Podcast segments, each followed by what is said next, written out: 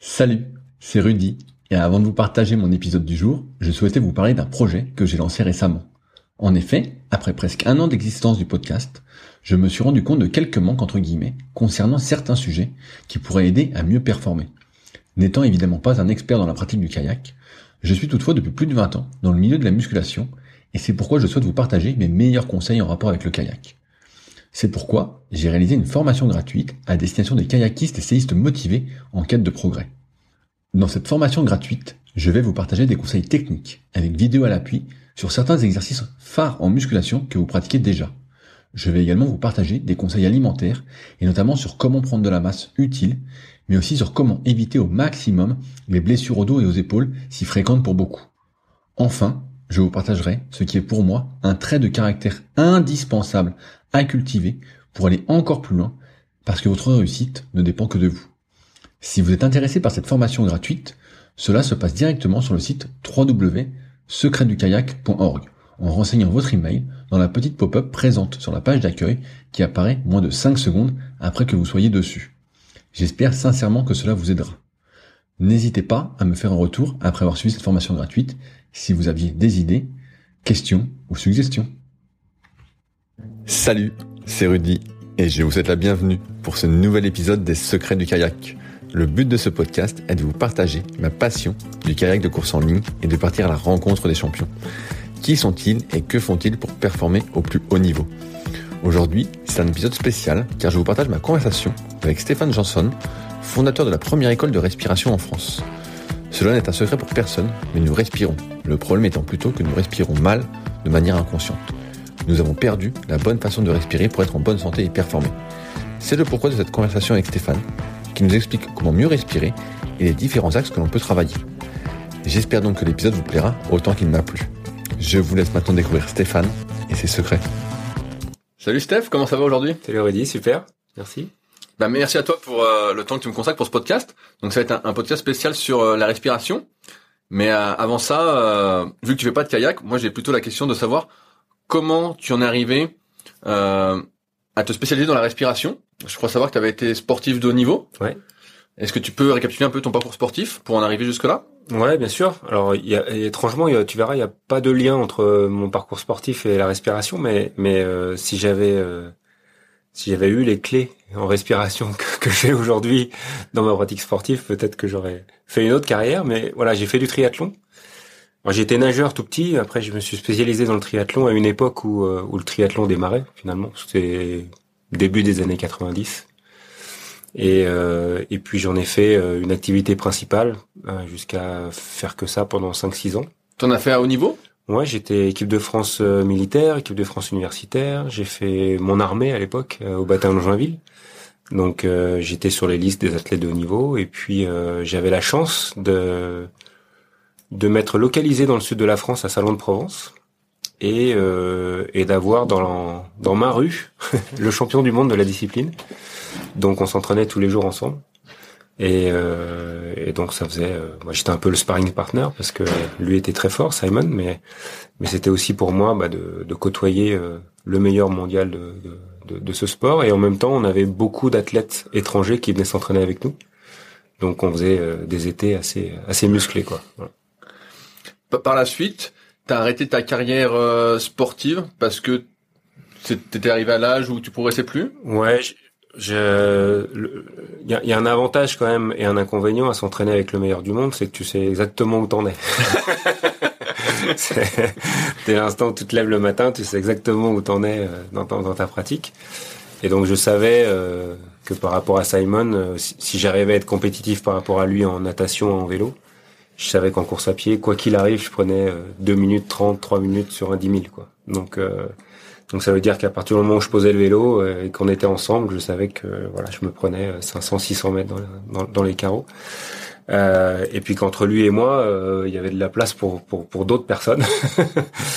donc euh, donc je restais un, un, des bons Français, mais mais pas non plus un des meilleurs Français et surtout pas un des meilleurs mondiaux. Donc c'était au final, je me suis dit que c'était une expérience très très enrichissante de pouvoir vivre de son sport quelques années. Et puis euh, j'aspirais à, à, construire d'autres choses. Donc j'ai retrouvé ma reconversion dans dans une entreprise euh, suisse qui faisait de la, la stimulation musculaire, complexe pour pas la, la, citer. Et en fait, la petite histoire, c'est que j'avais réalisé mon mémoire d'entraîneur euh, sur cette technologie d'électrosimulation. Comment T'avais passé un diplôme d'entraîneur Ouais, entraîneur triathlon. T'as un BE, c'est ça? Ouais, C'était pas un BE à l'époque, c'était un diplôme fédéral d'entraîneur. Et, euh, et mon mémoire, je l'avais fait sur euh, l'application de l'électrosimulation à l'entraînement du triathlète. Et surtout, je m'étais intéressé au transfert. Parce que l'électrosimulation, c'est une musculation isométrique, passive, en tout, cas, de base. on peut la modifier, mais de base c'est ça. Et, et, donc je m'étais intéressé à, à, mettre en place des, des, transferts dans la spécificité de chaque sport. Et, alors, est-ce qu'il y avait des transferts? T'avais réussi à mettre ah ouais, en place? moi je m'entraînais comme ça, du coup, ouais, faire quelques contractions au niveau isométrique, puis hop, tout de suite j'allais courir ou tout de suite j'allais rouler. Et tu sentais que c'était beaucoup mieux? Bah ça mettait tout de suite le muscle dans la dans la bonne posture, et, et moi ça me ça me déclenchait des adaptations euh, neuromusculaires assez intéressantes aussi, ouais, pour retrouver ma technique juste. Est-ce que tu as encore trace de ce mémoire? Ouf, je sais pas. si, si je le retrouve, je serais intéressé de, ouais, ok, faudrait que je de le lire. Mes, mes, mes failles, ouais. Quand, quand tu faisais du, du triathlon, euh, là tu dis que t'entraînais avec le meilleur mondial, tu t'entraînais avec un fort volume d'entraînement. Et euh, est-ce que tu faisais attention justement à tout ce qui était autour de l'entraînement, c'est-à-dire l'alimentation? Là, on va parler de respiration après. Euh, rien de Non. rien. C'était l'entraînement, l'entraînement, l'entraînement? Ouais, ma- malheureusement, je, je- alors on, on commençait à intégrer un peu de musculation euh, dans l'entraînement du triathlète. Euh, J'en faisais un petit peu. J'étais pas parmi ceux qui en le faisaient le plus. Simon en faisait pas du tout, lui. Il faisait du gainage, mais c'est tout. Euh, la nutrition, j'étais vraiment pas du tout au rendez-vous. Euh, c'est pas quelque chose que j'avais considéré en fait. Voilà, je mangeais très mal. Euh, le sommeil, j'étais pas non plus euh, exemplaire parce que en parallèle de, de ce sport-là, j'écrivais pour un magazine de triathlon, j'écrivais une dizaine d'articles par mois sur Une l'entraînement. dizaine d'articles? Ouais, ah sur, ouais. sur l'entraînement, j'avais j'avais ouais, presque 10 pages. Et, euh, et donc en plus de mes journées d'entraînement, je, je, je creusais. À l'époque, il n'y avait pas Internet, donc fallait bouquiner, acheter des bouquins. c'était bien, moi, j'aimais bien cette époque. Ouais, c'était bien. Euh, et donc et donc produire ces, ces articles. Et, euh, et voilà. Et donc euh, j'ai- j'ai- je mettais pas vraiment tout en tout en œuvre quoi. Voilà. La respiration. euh, on commençait à intégrer un petit peu de travail de d'hypoxie dans la course à pied, dans le vélo, notamment dans, dans les échauffements. Mais c'était très euh, expérimental, il n'y avait pas du tout de connaissances en fait sur ce domaine-là. Et donc je j'ai pas, euh, je, je me suis même jamais dit en course, tiens, je vais réguler ma respiration en fait. Que tu laissais faire. Voilà, c'était la respiration au service du mouvement, mais pas l'inverse quoi. Ok, donc c'est pas toi qui contrôlais. Non, non, la respiration se, se, se, se régulait de manière automatique. Mais moi, euh, de manière consciente, j'avais aucune idée de, de pouvoir, ne serait-ce que cadencer ma respiration avec le mouvement. Ça, c'était pas du tout quelque chose que j'avais imaginé, quoi. Ok, ouais, c'est. C'est Ouais, marrant parce que c'est, c'est moi j'ai fait de la tech quand j'étais gamin et c'est vrai qu'on, euh, moi j'avais déjà ce truc-là d'essayer de pas être essoufflé, donc de réguler un peu, euh, de plus inspirer ou. Ouais, mais c'est- c'est- il n'y avait pas de règle, tu vois, il n'y avait pas, il y a pas une recette. Voilà. Donc on, je pense que tous on essayait de, de, de maîtriser cette ventilation, surtout à très haute vitesse, mais euh, mais c'était pas, euh, c'était pas quelque chose qu'on qu'on savait. Alors on travaillait un petit peu plus paradoxalement en, en natation. Il y a un Ouais, tu veux dire la natation quand tu fais la, j'en parlais à mes élèves tout à l'heure en Ouais. BPGEPS. Là, en natation, si tu respires mal, là t'es essoufflé, t'es mort. Ouais, ouais, ouais. Là t'es. Ouais, et 25 puis, et puis ce travail euh, est venu d'un Américain qui s'appelle Concealman, qui a été un des premiers à, à amener euh, un petit peu d'apnée dans euh, dans la pratique de natation sportive. C'est-à-dire respirer sur trois temps, cinq temps, sept temps, neuf temps, et d'essayer comme ça de, de, de, de faire le, le, le moins de respiration par par 25 mètres. Mais pareil, on, on- voilà, on se doutait que euh, ça devait produire quelques adaptations, mais on savait pas vraiment exactement en quoi. Et est-ce que tu sentais des effets quand tu faisais déjà ces efforts de respiration? Ouais, on sentait qu'on progressait. C'est-à-dire qu'en début de saison, euh, 3-5 temps, c'était compliqué. Et puis après, euh, en fin de saison, on allait jusqu'à 11 temps, et puis c'était c'était parfait. Donc on sentait qu'il y avait des choses qui, qui se produisaient dans, dans l'adaptation du corps. Mais euh, voilà, de, de là à le traduire dans, dans la discipline. Puis nous, on avait une discipline quand même particulière. La natation, c'était la, la première épreuve. Et, euh, et c'était un mass start. Donc ça veut dire que pendant 200 mètres, t'étais à bloc et qu'il te restait derrière 1300 mètres qu'il fallait gérer, mais pendant 200 mètres, t'étais à fond. En général, ton échauffement, ça faisait déjà 10-15 minutes que tu l'avais réalisé, donc ta fréquence cardiaque était déjà redescendue, ta fréquence respiratoire aussi. T'étais un peu immobile sur euh, sur la ligne de départ en attendant le départ. Et bon, la première bouée, t'étais t'étais un peu secoué déjà, quoi. Voilà. Et ça, on savait pas gérer cette euh, cette dette d'oxygène qu'on créait euh, par par ce sprint en fait à froid. Comment t'en es arrivé à t'intéresser à la respiration alors? Alors moi, après, j'ai, quand j'ai commencé à bosser, j'ai fait un autre, un autre, une autre discipline. J'ai fait des arts martiaux. J'ai fait 15 ans de karaté. Et, et même là, en fait, la respiration euh, n'avait pas trop de place. J'ai commencé à... pas le, le, le, kiai, tu sais, tu cries en même temps que tu ouais, fais t'as, le kiai, mais on t'explique pas vraiment. Euh, toi, on, on, te parle du hara, on te parle du centre énergétique qui est juste en ton, ton, ton, ton nombril. On dit que c'est important, mais, mais on t'explique pas comment le mobiliser, comment aller le chercher. Toi. Et on, on t'explique pas euh, non plus, euh, pour rentrer dans des petits éléments techniques de respiration, que que la résultante de la force du diaphragme, elle est justement sur ce point-là. C'est-à-dire que le mouvement du diaphragme par par sa courbure, en fait, elle se projette, enfin son mouvement se projette juste sous le nombril au niveau du hara, au niveau du centre énergétique. Donc le fait d'avoir une respiration abdominale contrôlée, contrôlée ça veut dire euh, que je vais mettre une petite tension au niveau de ma paroi abdominale pour que la force de mon diaphragme soit vraiment euh, bien positionnée et que ça crée comme ça une, une mise sous pression de l'abdomen. Bah ça, ça va me permettre non seulement d'avoir un super gainage, mais aussi de venir mobiliser cette sphère énergétique. Bon, ça je le comprends maintenant, mais à l'époque, euh, voilà, effectivement, on me disait le kai, c'est un truc qui vient de profond, etc. C'est pas du tout les cordes vocales, etc. Mais bon. Alors que tu t'explosais. Voilà, t'es ceinture noire, mais mais t'as pas encore touché cette cette euh, cette chose-là. Et, pourtant, je suis allé m'entraîner au Japon. J'étais dans le dojo euh, de la fédération japonaise de karaté. J'ai fait plein d'entraînements là-bas avec des grands maîtres. Personne m'a jamais parlé de ça. Quoi.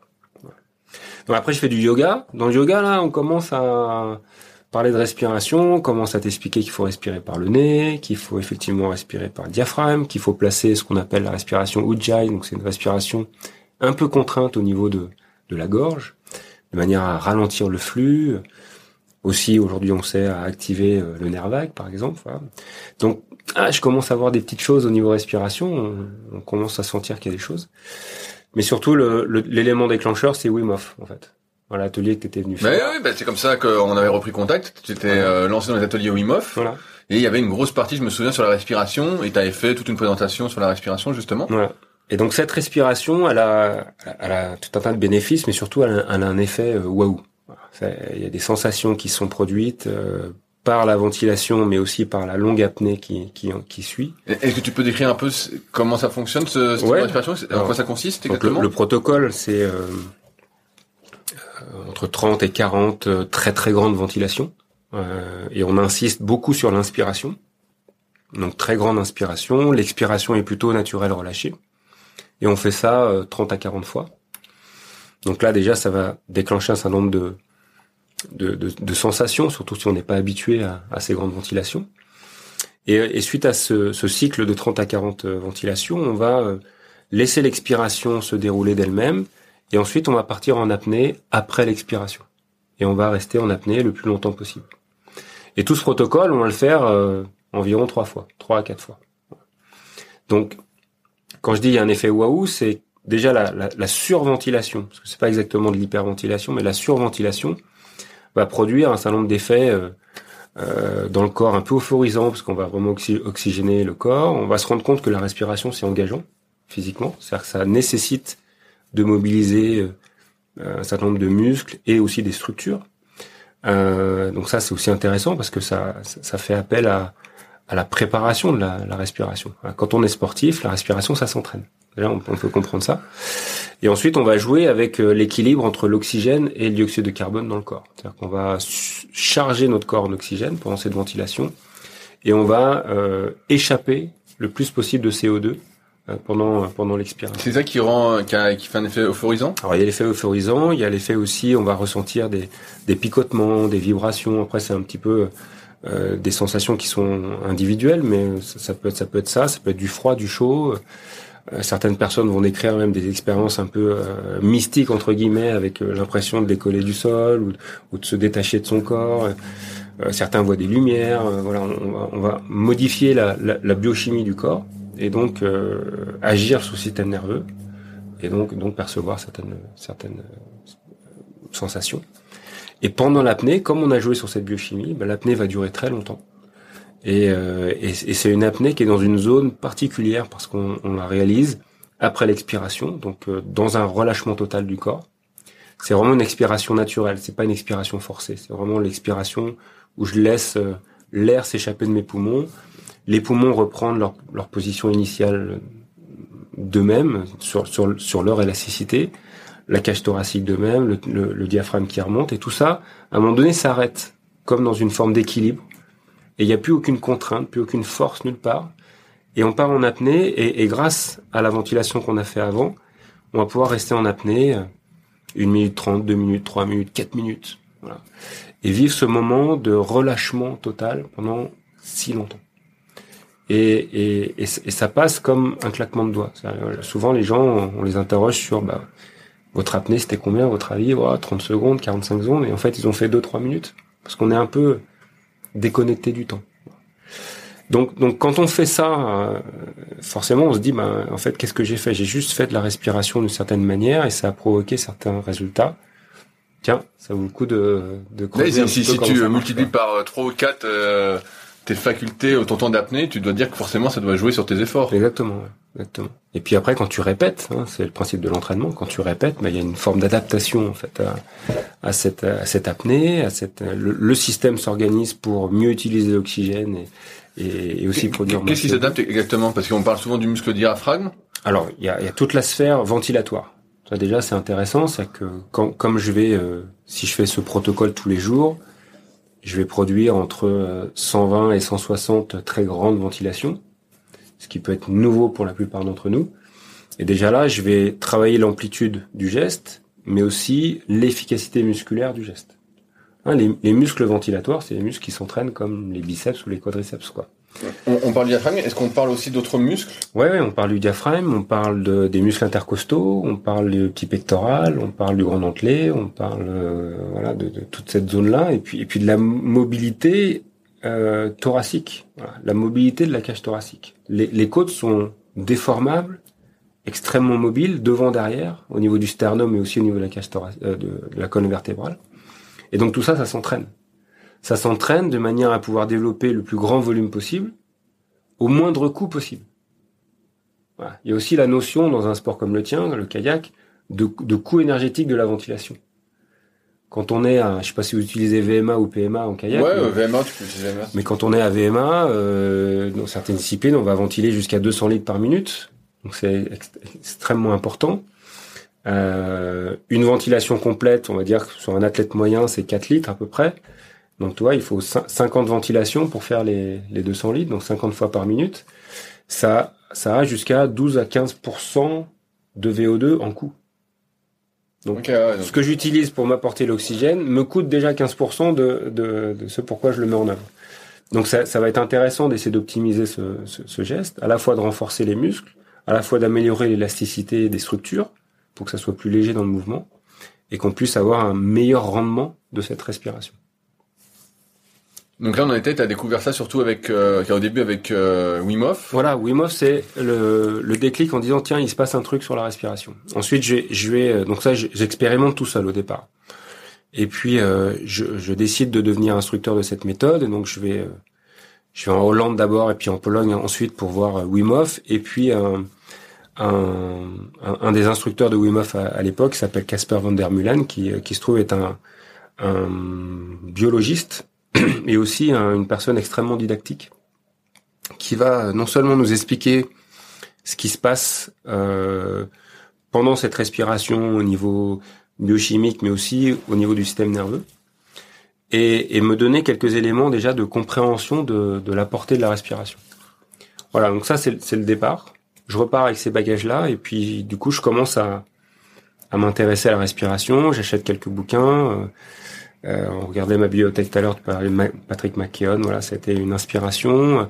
Il y a un autre monsieur qui s'appelle Arthur Rakimov qui a, utilisé, euh, enfin qui a travaillé beaucoup sur les, travaux initiaux, de, de Dr Bouteiko, qui a, beaucoup travaillé sur le CO2. Voilà, je commence à glaner quelques livres comme ça, à creuser un petit peu, et puis à faire des liens entre euh, bah, les différents aspects de la respiration qu'on peut travailler et surtout les différents bénéfices qu'on peut en retirer, que ça soit dans la pratique sportive, ou, euh, ou dans l'approche santé tout simplement ou bien-être. Voilà. Tu parles du CO2. Est-ce que tu peux éclaircir? Parce que euh, tout à l'heure là tu parlais d'oxygène donc j'inspire, j'inspire, j'inspire de l'oxygène. On peut entraîner aussi, je crois, sa capacité à fonctionner avec plus de CO2. Ouais, c'est l'idée. Euh, comment ça fonctionne? Alors déjà bien comprendre que euh, la, la, respiration, c'est une, une, une, fonction qui peut être à la fois euh, automatique dans sa version, c'est-à-dire régulée d'elle-même par le système nerveux autonome. Comme quand tu courais. Euh... Comme quand tu cours, comme, quand là on est en train de parler, on, je suis concentré sur ce que je dis, mais pas forcément sur ma respiration. Mais aussi, je peux décider euh, assez facilement de prendre le contrôle de cette respiration, de la modifier, de l'arrêter, de l'accélérer, de l'amplifier, euh, et tout ça à loisir. Voilà. Je peux aussi décider de, de, quelle zone de mon corps va respirer. Est-ce que c'est plutôt le diaphragme, plutôt la thorax? Je pourrais même décider est-ce que c'est le côté droit ou le côté gauche de mon de mon thorax. Tu arrives à dissocier. Ouais, tu peux largement dissocier la, la partie musculaire si tu l'entraînes. Euh, tu peux réaliser un mouvement très très très très lent, vraiment très lent sur l'inspiration, très lent sur l'expire. Euh, donc donc ça c'est c'est cette faculté en fait d'être à la fois autonome et consciente. Et dans sa version autonome, ce qui va notamment réguler la fréquence respiratoire et son amplitude, c'est le taux de CO2 dans le corps. CO2 qui est produit par la cellule quand elle respire, et euh, notre système nerveux, en tout cas euh, le centre respiratoire qui se situe au niveau du bulbe rachidien, va en permanence comme ça évaluer un certain nombre de paramètres le CO2 en fait partie, l'acidité du corps aussi avec le pH, le niveau d'oxygène aussi bien sûr, euh, les différentes pressions, les mouvements, etc. Tout ça va être intégré par le centre respiratoire pour ajuster la respiration en fonction de ce qui est perçu. Notre problématique souvent, c'est que euh, notre niveau de tolérance au dioxyde de carbone s'est abaissé avec le temps. Et c'est en général ce qu'on trouve euh, chez des gens qui expérimentent le stress chronique dans leur vie quotidienne. Et euh, ce stress chronique, en activant le système nerveux, va accélérer la respiration. Et en accélérant la respiration de manière insidieuse, va diminuer la tolérance au CO2.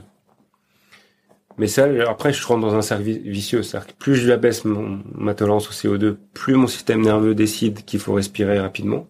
Plus je respire rapidement, plus j'abaisse mon niveau de tolérance au CO2.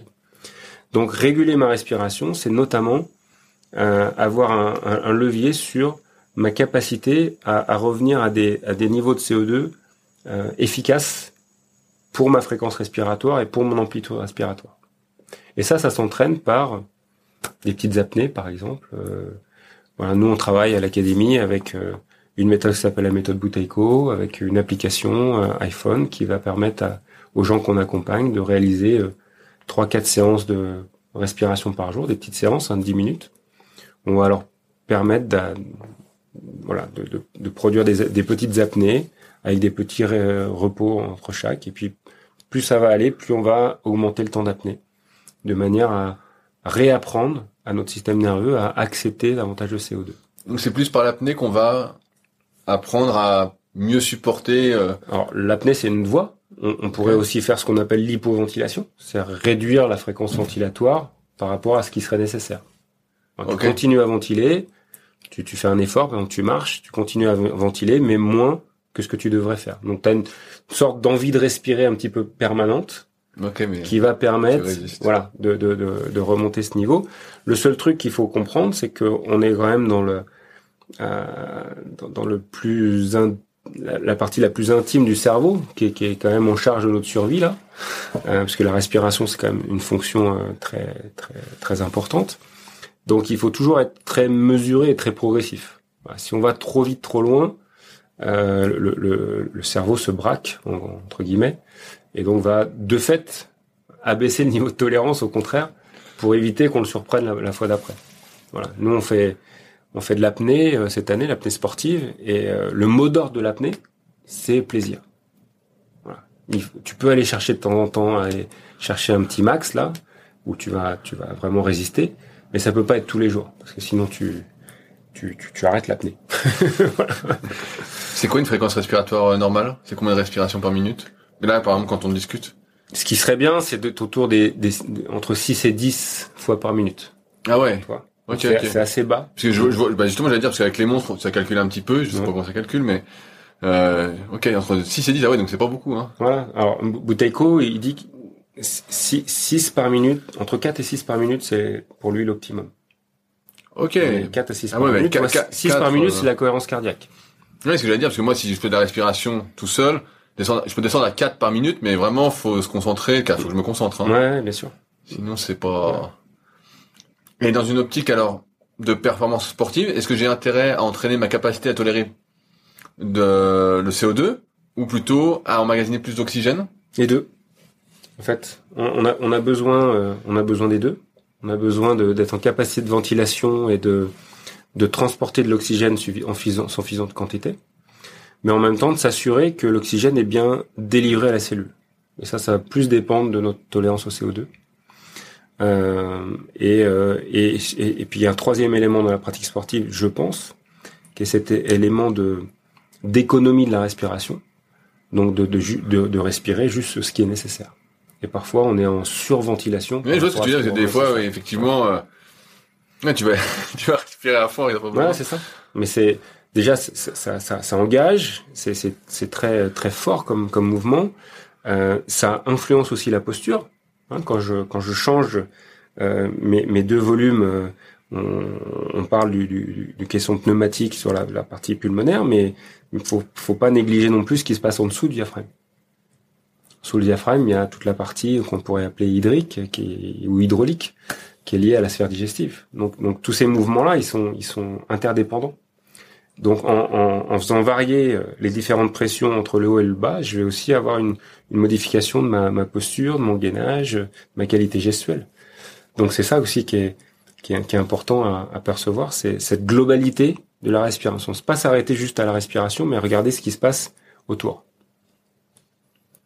Est-ce que malgré tout, à l'effort, alors, tu vois, si je reprends euh, quand tu fais du triathlon, est-ce qu'aujourd'hui tu contrôlerais ta respiration à l'effort? Ouais. Et est-ce que tu arriverais à savoir comment respirer, je veux dire, à quelle intensité pour pas trop respirer ou ne pas assez respirer? Ouais, je pense qu'aujourd'hui, je serais beaucoup plus en capacité de d'avoir une respiration euh, juste en termes de euh, quantité ventilatoire et, et, activation de la ventilation par rapport à, l'apport d'oxygène réel aux cellules. Euh, rester dans des zones euh, qui, qui, vont me permettre justement de, rester dans un, dans un fonctionnement aérobie le plus longtemps possible. Euh, et puis de, de, de, de, maîtriser cette cadence, de coordonner la respiration avec le mouvement pour, pour m'assurer que je, que je respecte cet équilibre euh, oxygène-CO2 tout à l'heure, tu parlais de euh, 4 fois 10 minutes par jour. Mm. Tous ceux qui nous écoutent vont dire c'est énorme, 10 minutes par jour. Ouais, ouais, c'est sûr. Mais là, c'est un entraînement spécifique qui dure 4 à 6 semaines. Ok. Où je, où je mets un, un point d'honneur à, à, rééquilibrer euh, euh, un élément comme la tolérance au CO2 et, et puis avoir des bénéfices directs sur euh, sur la qualité de ma respiration, mais aussi euh, ce qu'on a pu observer sur la qualité de ma concentration, sur la qualité de mon soleil, sommeil, la qualité de mon effort physique. Voilà, donc c'est en régulant ça, je régule plein, plein d'autres choses finalement. Est-ce qu'on a des outils justement pour savoir si on améliore cette tolérance euh... Ouais, on peut la mesurer. Comment on avec quoi on mesure ça? Alors la, la, meilleure des mesures en fait, c'est euh, c'est par la respiration ou la non respiration. Et ça va être de réaliser euh, une, une petite apnée dans la méthode Bouteco que l'on que l'on utilise, on appelle ça l'easy breath hold, donc l'apnée simple, l'apnée facile, si tu veux. Et l'idée, c'est de pouvoir réaliser cette apnée en général après expiration. Pourquoi après expiration? Parce que c'est le meilleur moyen d'être toujours à peu près au même volume pulmonaire. Donc t'expires au max? Non. Ah non, pas max. T'expires de manière naturelle. T'attends que le mouvement s'arrête de lui-même. Okay. Comme ça, c'est à peu près reproductible. Et puis je, pince mon nez, parce que si je le pince pas, je vais avoir quand même des échanges, donc ça va fausser ma mesure. Donc je bouche mon nez, et je vais essayer d'observer le premier signe d'envie de respirer. Le pr premier signal de mon cerveau qui me dit là, va falloir penser à respirer. Mais, mais c'est pas encore une envie de respirer très forte, c'est pas un inconfort très fort, mais c'est un premier signal du cerveau qui dit là, il y a un truc qui est pas normal. Et ce signal-là, on va pouvoir l'observer à différents endroits. Ça peut être euh, petite tension au niveau de la gorge, une envie déglutir, un petit peu de chaleur sur, sur le visage, euh, peut-être une petite contraction diaphragmatique en fonction des gens. Et, ce signal-là, on va essayer de le, capter à chaque fois qu'on le fait. Et cette mesure en temps, entre le moment où j'ai arrêté de respirer et le moment où je relâche mon nez parce que j'ai perçu ce signal du cerveau, c'est un élément que je peux utiliser pour ben, évaluer ma tolérance, puisque il faut imaginer que là, j'ai arrêté de respirer, le CO2 a continué à, s'accumuler dans mon corps parce que les cellules continuent à fonctionner. Hein. Et au moment où le, cerveau m'envoie le petit signal, c'est que lui, pour lui, il y a déjà une petite alerte. Est-ce qu'il y a un temps euh, que tu estimes bien? Alors moi, je me permettrai pas de le dire. Je, je, je reprends les travaux de Bouteiko, qui a, qui a, qui a, qui a beaucoup, euh, vous dit le tenir pour être en bonne forme? Qui a beaucoup travaillé là-dessus. Donc, donc pour lui, euh, la zone de santé optimale, c'est 60 secondes. Ok. Voilà. Euh, la ah zone, la zone de travail absolue, c'est pour tous les gens qui sont entre 5 et 25 secondes. Là, il faut vraiment faire quelque chose. Quand on arrive autour des 40-45, c'est déjà acceptable. Et, et au-delà de 60, au-delà de 80, on est dans la performance. Ok, ouais, ça me paraît déjà pas mal. Euh. Bah, ouais, 60 secondes euh, en apnée après expiration, c'est pas mal. c'est pas mal. Et vraiment, c'est parce que comme le, le podcast, le podcast s'adresse à des, des sportifs, c'est vraiment important de pas prendre ce, cet exercice comme un, un exercice de de, de, de compète. C'est vraiment pas le but de dire allez il faut que je batte ce temps. D'ailleurs en général quand on, on, on, entraîne les gens à cette méthode avec l'application, on supprime le chronomètre parce qu'on veut vraiment euh, associer les gens à leurs sensations. Si je me dis euh, ah il faut que je fasse un meilleur temps, forcément ce qu'on recherche c'est le premier signal. Donc en vrai on peut le durer encore 10, 15, 20 secondes. Mais ce qui nous intéresse c'est de mesurer ce premier signal, cette première tolérance. Et c'est ça qui va nous permettre de voir que tous les jours, bah, ça progresse. Et alors pour l'autre pan, améliorer euh, sa capacité euh, à amener plus d'oxygène. Mmh. Donc là, comment tu fais pour travailler ça? Tu sais, aujourd'hui, il y a beaucoup d'outils. Il y a, euh, bah, c'est quoi C'est Idia qui fait ça. T'as le Brief Better dont Sean parle pas mal en ce moment. Moi, j'ai connu euh, les débuts avec le Power Brief. Ouais, ouais, ouais. Alors Brief Way Better, c'est un, c'est un petit peu différent. Ça, va plus travailler sur euh, ce qu'ils appellent l'isocapnie. Donc là, on travaille aussi un petit peu sur, sur, on travaille un peu sur la, la, la, les muscles respiratoires, mais aussi un peu sur la, sur la, la tolérance au CO2. Donc c'est intéressant d'avoir les deux. Euh, il y a effectivement euh, euh, Power Breeze, il y a, moi j'utilise Aerofit. Qui est un, oui, alors est-ce que tu en es content Ça? Voilà, partout. C'est vraiment J'ai un copain qu'on a acheté un justement, un pro avec l'application qu'on est très content. Ouais, j'avais été en contact avec euh, bah, le fondateur de la marque, hein, euh, qui est danois, qui euh, qui a créé ça au départ pour les chanteurs. Voilà, et, et, et son fils qui est nageur s'en est emparé pour pour euh, pour voir si ça pouvait avoir un impact sur sa performance. Donc là, on n'est que sur le travail d'apporter plus d'oxygène. Alors dans l'application aujourd'hui, il y a, y a, aussi des des, des, des, petites séances euh, liées à, à l'hypercapnie justement, à, à, quelques apnées qui vont être réalisées. Mais au départ, on est effectivement sur un travail de des muscles inspiratoires et expiratoires. Voilà, c'est ça, ça qui est si chouette, c'est que on va pouvoir aussi renforcer les muscles expiratoires. Et il faut surtout pas les oublier. C'est quoi les muscles respiratoires alors? Bah, Les muscles respiratoires, c'est essentiellement au niveau des muscles intercostaux. Le diaphragme, il va falloir le remonter aussi. Donc à un moment donné, je vais aussi mobiliser mes abdominaux et mon diaphragme dans l'expiration. Euh, je vais aussi travailler, euh, toujours pareil, la, la, mécanique, enfin, la, structure des, des, des côtes, des muscles qui vont me permettre de réduire mon volume pulmonaire. Si je veux avoir une bonne ventilation, il faut que j'ai une bonne inspiration et aussi une bonne expiration. Surtout quand je suis à l'effort on disait tout à l'heure 200 litres par minute, la qualité de mon expiration va déterminer la qualité de mon inspiration suivante. Ça, en natation, on le sait bien parce qu'on on, reste la tête sous l'eau, donc il faut absolument que l'inspiration se passe le plus rapidement possible. Quand on va tourner la tête pour inspirer, il faut que ça soit immédiat. Donc en général, on a déjà expiré avant de tourner la tête. Et on crée un appel d'air qui fait que les poumons se remplissent très vite. Mais dans tous les sports, c'est la même chose si je si je favorise mon expiration, à ce moment-là, j'ai une, bonne régulation euh, des, bah, du, CO2 qui est, qui est, bien expiré et je peux remplir à nouveau mes mes poumons avec avec de l'air neuf. Mais ce travail des muscles expiratoires, il il est pas, euh, il n'y a pas que ça à faire.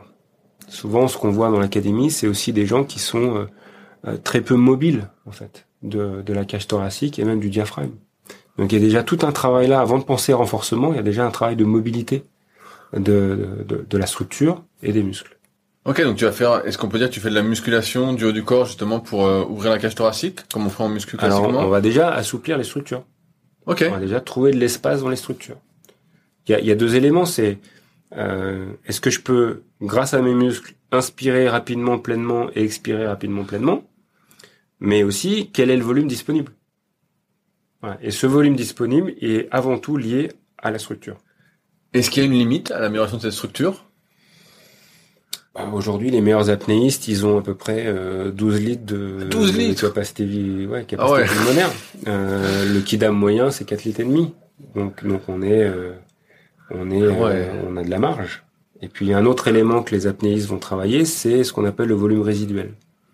Qu'est-ce que c'est? Donc, le volume résiduel, c'est le volume euh, pulmonaire minimal après expiration forcée.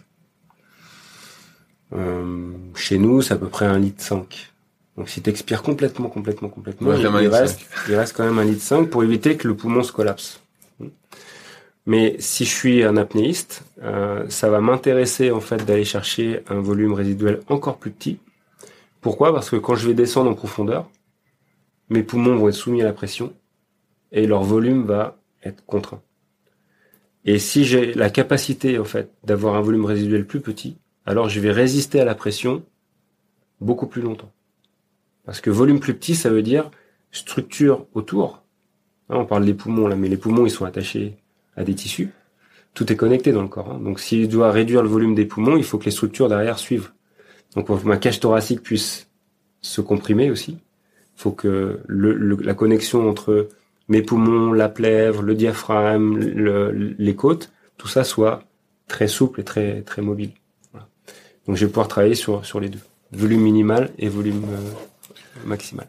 Est-ce qu'on est aussi fort de base en inspiration qu'en expiration? Ça dépend. Est-ce que toi tu as remarqué des normes ou pas là- Non. là-dessus? Non. Non non. pour Ça dépend vraiment des individus, euh. des individus. Euh, ce qu'on observe chez les personnes plutôt sédentaires, c'est qu'il y a un déficit d'expi- un déficit d'expiration, parce qu'on est dans une inspiration assez haute, assez fréquente, mais on néglige l'expiration. Et donc c'est ça s'observe aussi sur euh, sur la cage thoracique un petit peu modifiée. Est-ce qu'on peut entraîner euh, sa captation d'oxygène sans accessoires autre Là, tu parlé de la mobilité, souvent de la cage thoracique. Est-ce qu'on peut renforcer sans euh, avoir des outils, là, comme j'ai cité? Ah bah oui, euh, il suffit, il suffit de travailler euh, avec euh, une toute petite bouche, par exemple. hein. il suffit de faire comme si on faisait un bisou. On, réunit les lèvres comme ça et on, réduit le débit euh, ventilatoire au niveau de la bouche. Ça, ça crée un frein qui va me permettre de de mieux sentir en fait le mouvement et de et de lutter contre ce frein grâce à mes muscles. Donc j'ai pas, c'est pas nécessaire d'avoir un outil. Euh, je peux aussi euh, faire la petite bouche, mettre ma langue au niveau du palais aussi pour créer un deuxième frein. Je peux créer un troisième frein en faisant ce que je disais tout à l'heure, Ujjayi, c'est la gorge qui se resserre un petit peu et qui va qui va permettre vraiment de, de resserrer euh, resserrer la gorge pour limiter le flux d'air. Donc ça c'est tout à fait possible. Donc il y a plein de choses que je peux réaliser. Là, là, quand j'entends, j'ai l'impression qu'il y, a- il y a plein, plein de trucs à travailler. Mhm. Je sais que tu n'auras pas de chiffres à me donner, mais euh, avec, le recul, est-ce que tu penses que ça va améliorer drastiquement les performances de travailler ça?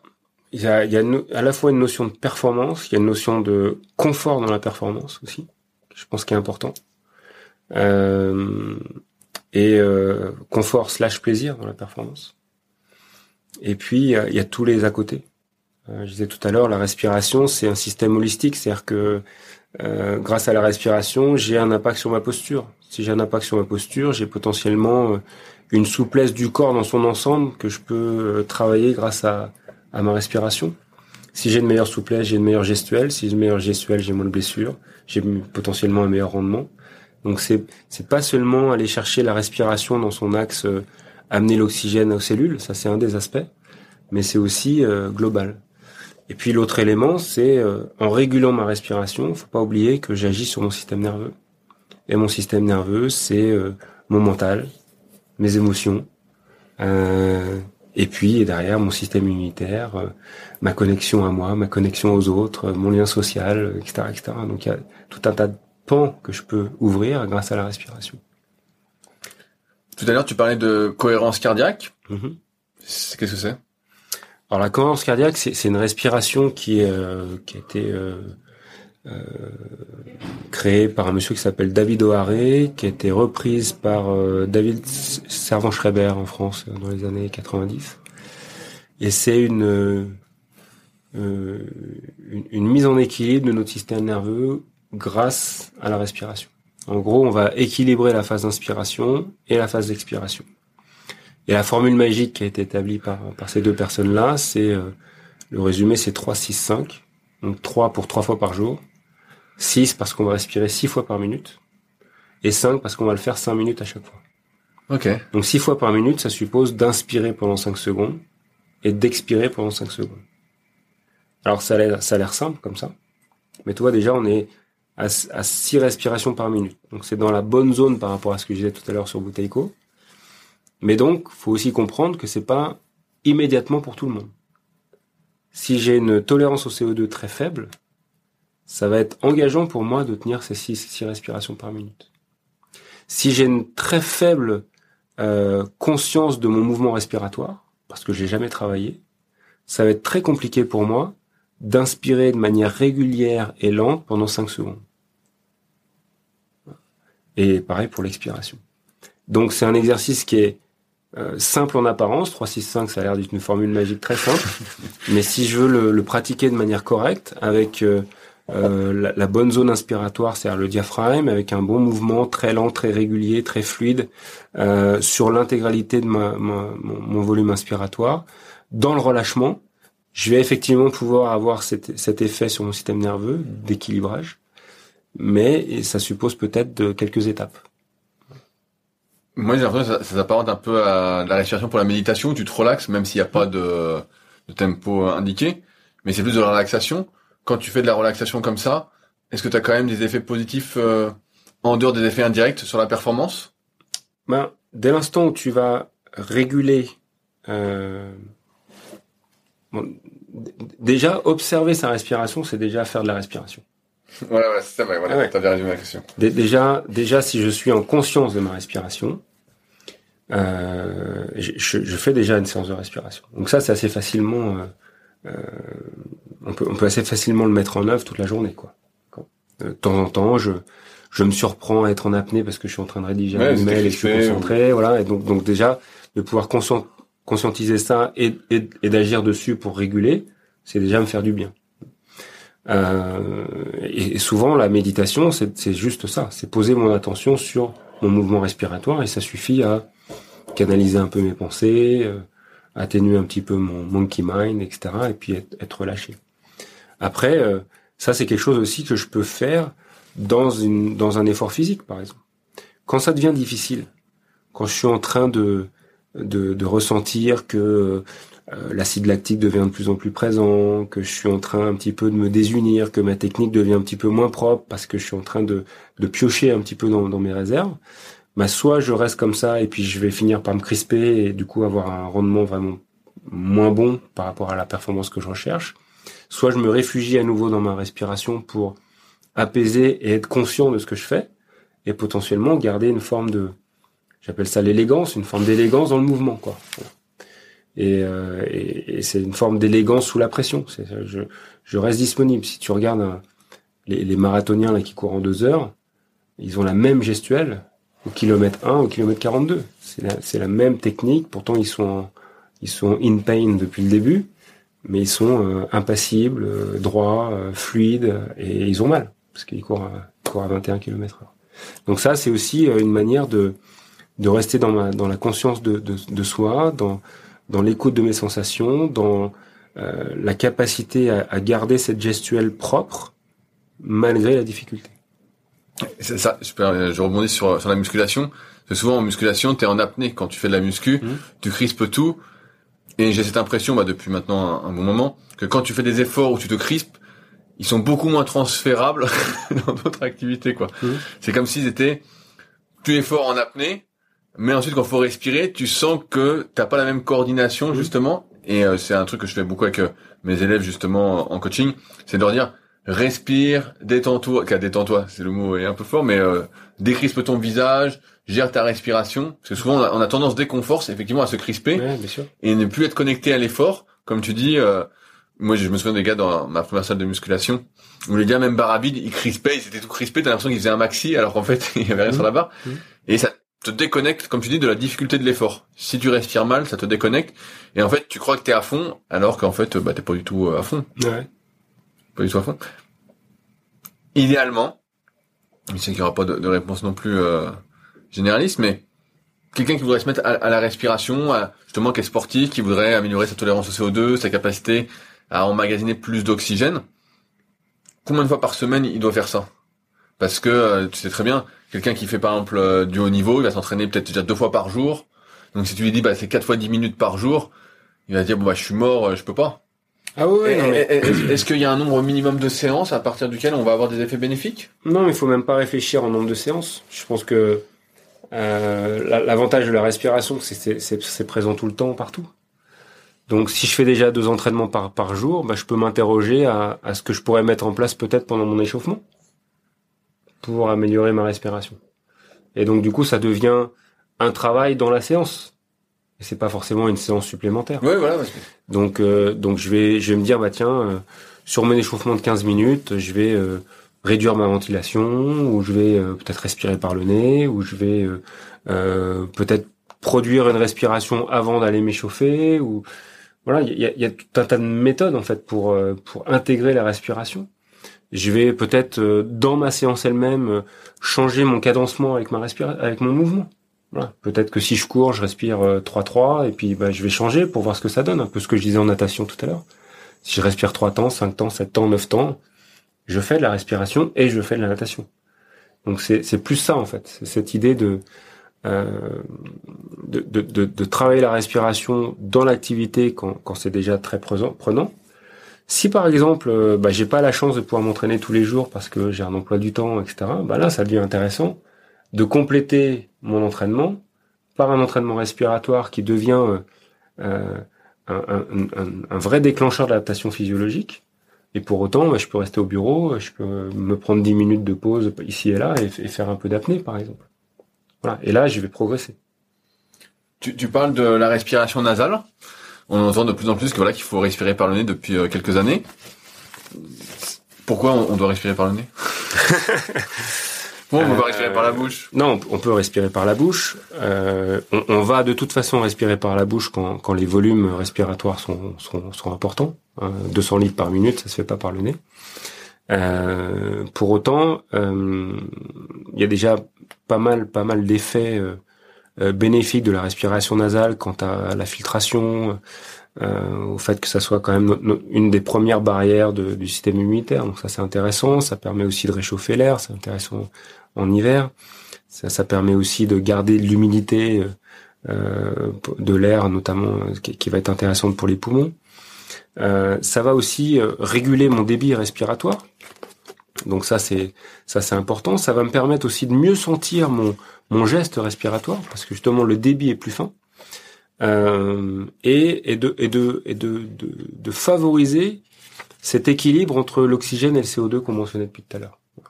Parce que le débit ventilatoire est, plus faible par, la, par le nez, je vais de fait euh, échapper un petit peu moins de CO2 et m'habituer à fonctionner avec un peu plus de CO2.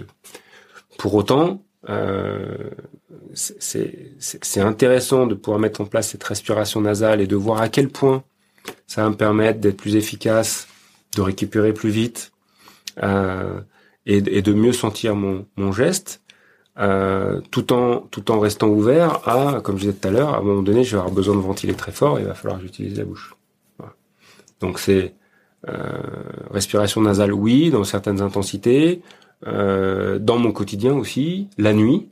Voilà, il faut. C'est intéressant de favoriser la respiration nasale la nuit, euh, mais c'est pas nécessairement quelque chose que je, sur lequel je dois être euh, complètement bloqué, quoi. Ouais, parce qu'on entend ça un peu partout. euh, il faut respirer par le nez, par le nez, mais bon, tu vois bien qu'à l'effort, euh, t'es un peu. Ouais, bien sûr. Mais, mais euh, nous, on- encore une fois, dans, dans la discipline qu'on qu'on découvre l'apnée, il y a personne qui respire par le nez. Hein, on, est au bord de l'eau, on a un masque, euh, on va tout faire avec la bouche. Ça marche aussi. Il y a, il y, a, y a quand même une zone euh, de la respiration nasale qui va être très en lien avec euh, euh, la sphère du système nerveux parasympathique. Ça, ça va nous aider vraiment pour rester dans une zone de, de, conscience de soi.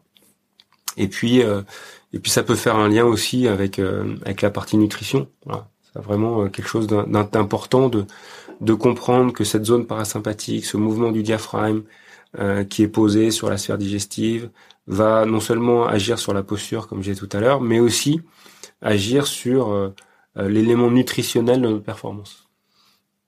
Là, tu parles, euh, quand on respire chronique, ça active le système parasympathique. Et un coup, j'avais entendu, alors justement, je te demande, vu que j'ai un spécialiste en face de moi, est-ce que si je narine plus par une narine que par l'autre, ça change aussi un peu l'activation du mmh. système nerveux? Ouais, ouais. Il y a, il y a on, retrouve ces écrits-là aujourd'hui. Euh, on a euh, cette, alors c'est des, des, choses qui viennent du, du yoga à la base. Euh, on parle des activations des, des nadis, des canaux, énergétiques. Avec euh, les hindous appellent ça Ida et Pingala, euh, les chinois appellent ça Yin Yang. Voilà, et donc il y a un canal qui est plus plus activateur et un canal qui est plus on va dire relaxant. et alors c'est euh... je respire alors. donc Ida c'est plutôt le côté maternel voilà, ah. euh, plutôt gauche, voilà, okay. maternelle. Et, et, Pingala, c'est plutôt yang, plutôt activation, à droite. Ok, donc c'est à droite. Et, et, et, donc si mon nez est dévié et que j'ai pas les deux mêmes narines, ah je suis bah, loupé quoi. C'est mort. Je suis mort que je me fasse opérer. Mais à noter aussi, et ça c'est intéressant de le remarquer, que euh, dans une même journée, on n'a pas la même ventilation euh, par une narine et par l'autre. Et ça, ça change euh, régulièrement entre euh, 1h30 et deux heures et demie il y a une alternance en fait de la narine qui est la plus euh, euh, fluide. Voilà. Est-ce que toi, tu arrives à... quand tu parlais, j'essayais de dissocier narine droite et gauche. Est-ce que toi, tu y arrives? Ouais, bah, je, peux me concentrer sur une narine et l'autre, mais tu peux aussi boucher une narine. Oui, oui, non, mais c'est pour me dire, est-ce que là, comme ça, je peux... Euh, tu peux aussi souffler sur un miroir pour voir s'il y a ah, oui? un, rond de buée plus important à gauche ou à droite. Euh, tu parles de ton école de respiration. Qu'est-ce que c'est exactement? Alors la Breathing Academy, c'est une école qu'on a qu'on a créée euh, en 2021. L'idée, c'était de favoriser la compréhension de la respiration. On se revendique pas d'une méthode, euh, méthode de respiration. On, a, je pense, élaboré une méthode de compréhension de la respiration. Et, euh, et ce qui nous intéressait, c'était euh, il y, a, deux aspects, deux, deux, cibles, si on parle un peu du marketing. Premier, c'est vraiment euh, les professionnels de l'accompagnement, qu'on soit euh, professionnel de santé, euh, thérapeute, coach sportif, coach de vie. on a des, des, musiciens qui viennent aussi. Et, là, c'est l'idée de dire voilà, la respiration peut être un élément qui va potentialiser votre, votre pratique, permettre à vos clients patients de d'atteindre des, des, des, des améliorations un, peu meilleur sur telle et telle zone. Et donc, c'est intéressant de venir comprendre comment fonctionne la respiration, comment dysfonctionne la respiration, et comment on peut euh, l'améliorer. Tout ça dans une logique de bien-être, santé, euh, performance. Encore une fois, que ce soit euh, une performance physique ou une performance musicale. ça, c'est la première première destinée de la respiration, et c'était l'idée pour nous de d'équiper des thérapeutes ou des, ou des accompagnants avec cet outil respiratoire, qu'ils puissent intégrer à leur pratique et du coup faire prendre conscience à un, plus grand nombre de personnes de l'importance de la respiration. C'était vraiment la mission de l'école. Démultiplier l'effet. Et deuxième, deuxième élément, c'est qu'on a des, formations plus courtes sur euh, deux jours, deux, trois jours, sur, euh, par exemple, respiration et sport, euh, respiration et yoga, respiration et stress bientôt, respiration et voix, respiration et digestion, voilà. Toutes ces formations, elles se font sur Annecy? Alors pour l'instant oui, après on va on va les développer un petit peu partout. Mais là l'idée c'est de venir chercher euh, des éléments de pratique. Voilà. Donc on est un petit peu moins sur la compréhension, il y a toujours un petit peu de compréhension parce que c'est notre c'est notre motivation profonde, mais on, pense que dès l'instant où on comprend, on devient responsable. Voilà. Et, une fois qu'on est responsable, on, a le choix d'utiliser ou pas. Euh, mais donc c'est aussi de venir chercher des, des, des techniques pour permettre de d'agir sur telle et telle sphère.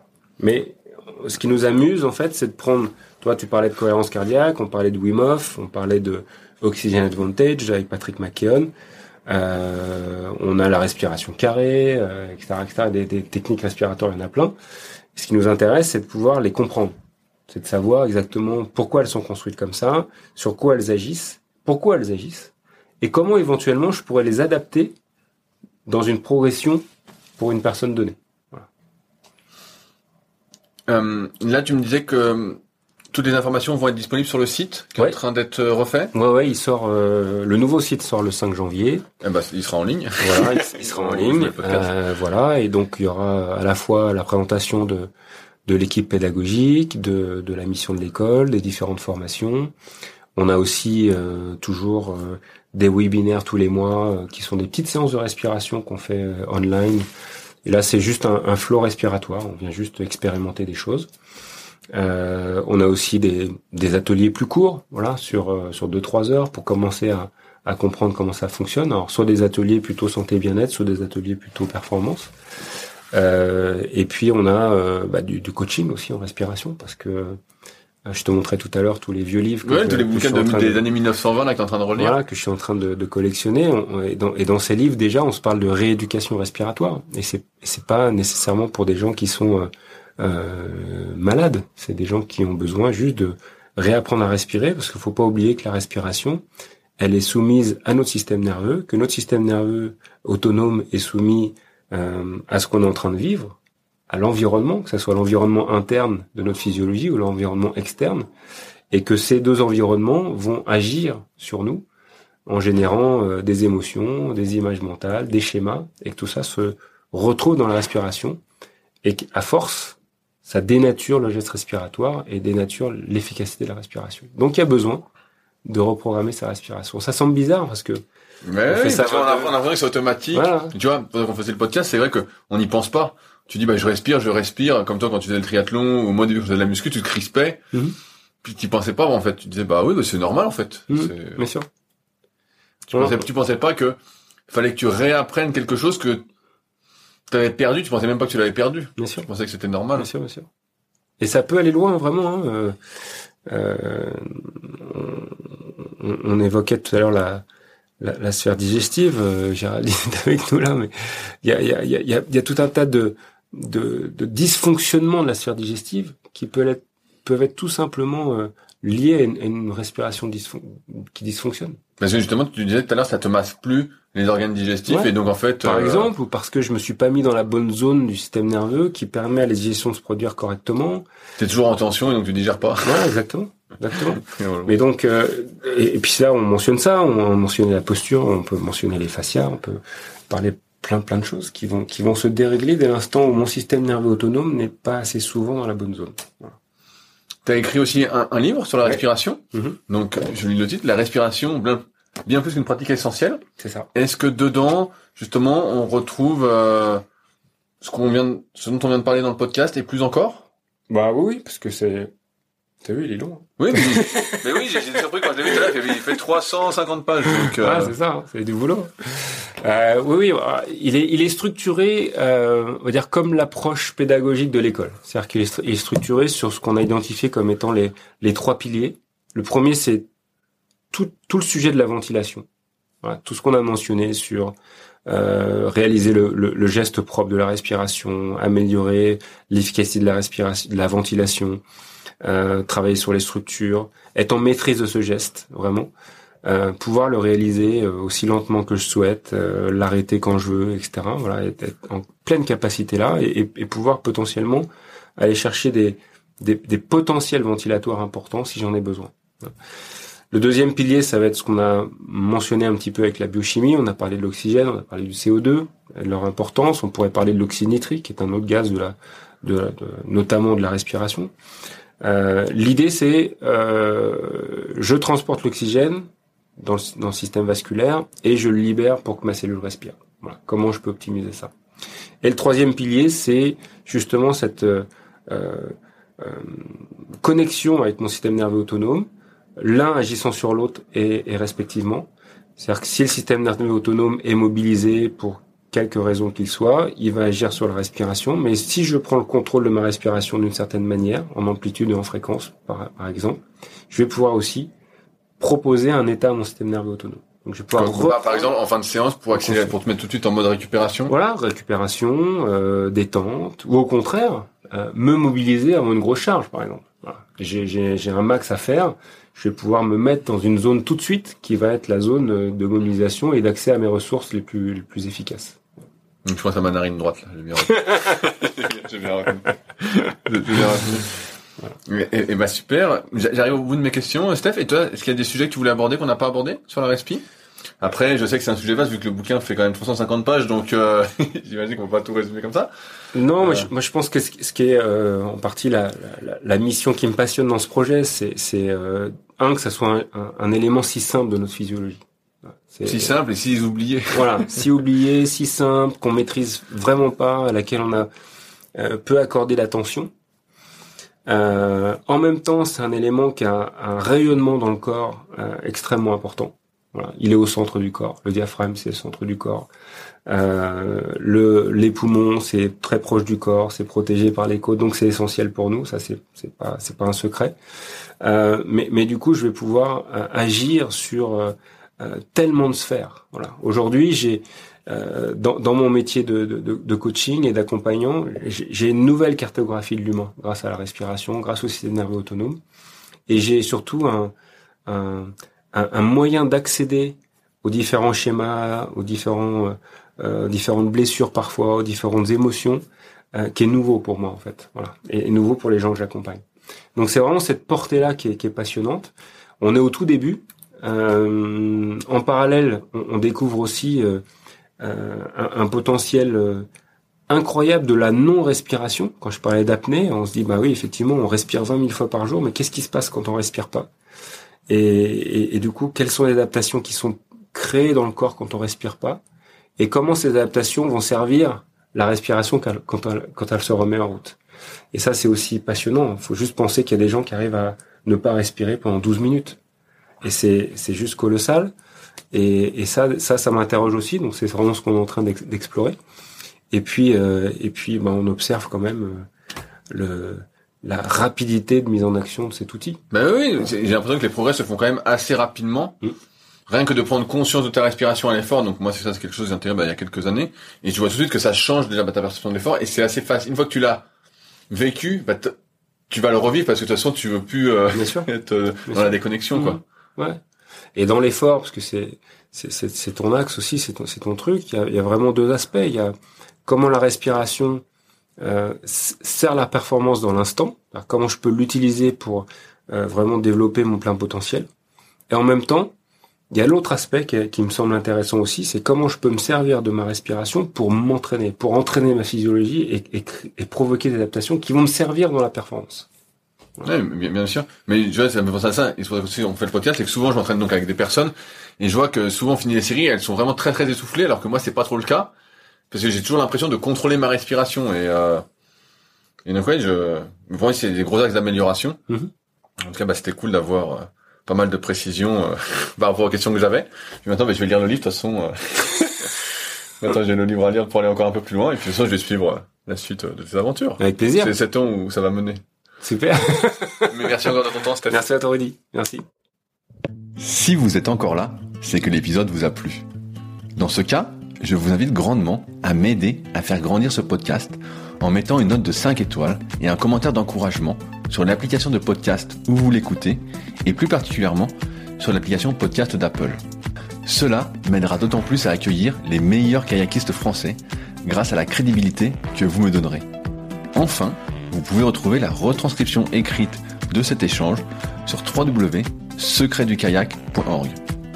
En attendant, laissez glisser et à la semaine prochaine.